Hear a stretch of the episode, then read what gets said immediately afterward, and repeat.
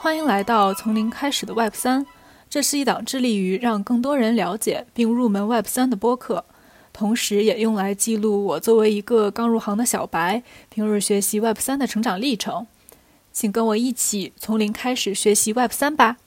今天给大家介绍的概念是中心化交易所，英文是 Centralized Exchange，缩写是 CEX，也叫做 SEX。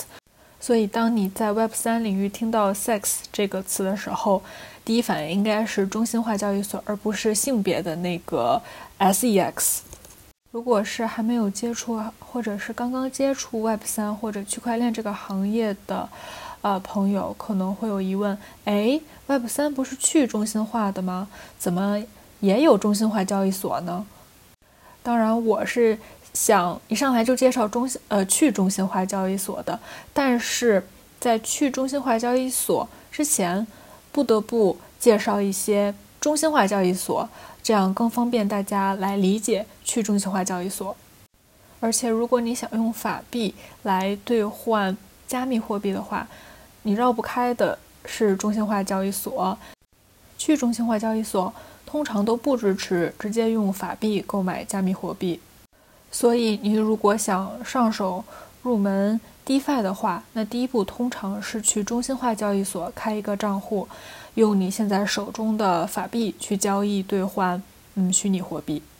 现在最出名的几个中心化交易所，呃，相信大家都有所耳闻，比如说有币安、火币、OKX、Coinbase 等等。中心化交易所。是指由中心化机构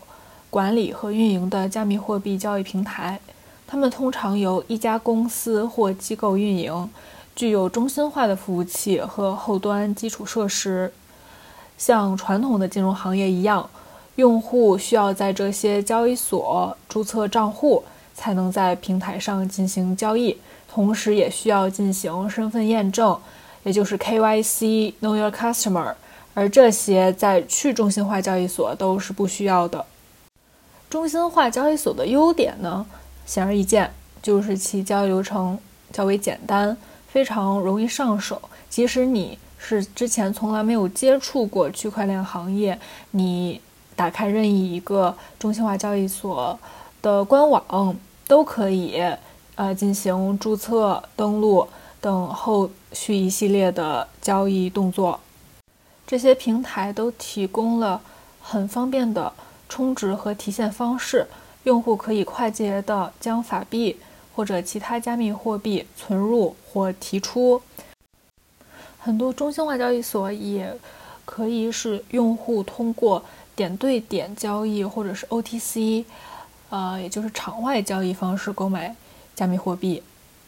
而且还有一个优点是，嗯，作为小白，你可能一开始上手不是很熟悉这些平台的操作，有可能你的账号啊有一些呃失误、忘记密码之类的，呃，你也可以是去找呃这些平台后的一些客服人员，呃进行一些追回。呃，如果你在去中心化交易所有一些失误的操作，那就没办法，你就认栽吧，因为从去中心化交易所是没有一些嗯其他的一些服务人员的，嗯，所以一般上手都是从中心化交易所开始，啊，熟悉了这些交易的流程，再把一些加密货币转到我的钱包，比如小狐狸上面，再从那儿去去中心化交易所进行交易。然而呢？中心化交易所的缺点是相对较为明显的。首先，中心化交易所需要存储用户加密货币的私钥，这通常涉及较高的风险，因为存储加密货币私钥的交易所可能会成为黑客攻击的目标，从而导致大量的用户资产损失或泄露。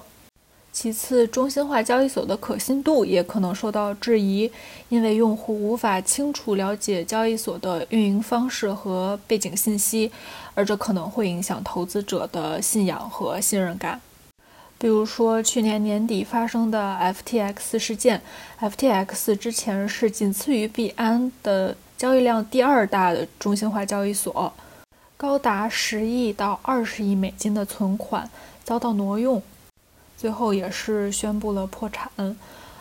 而早在二零一四年，日本东京的门头沟比特币交易所宣称丢了大概几十万个比特币，呃，最后宣布破产，这也是非常著名的门头沟事件。当时由于这个事件的发生，全球比特币的价格大幅下降。这些灾难都凸显了中心化交易所管理的问题。这些事件为加密货币生态环境的安全性敲响了警钟。因此，在这样的背景下，越来越多的投资者开始寻求更安全的方式在区块链世界中进行交易。那么，非中心化交易所由此兴起。那么，下期我们就来讲讲去中心化交易所。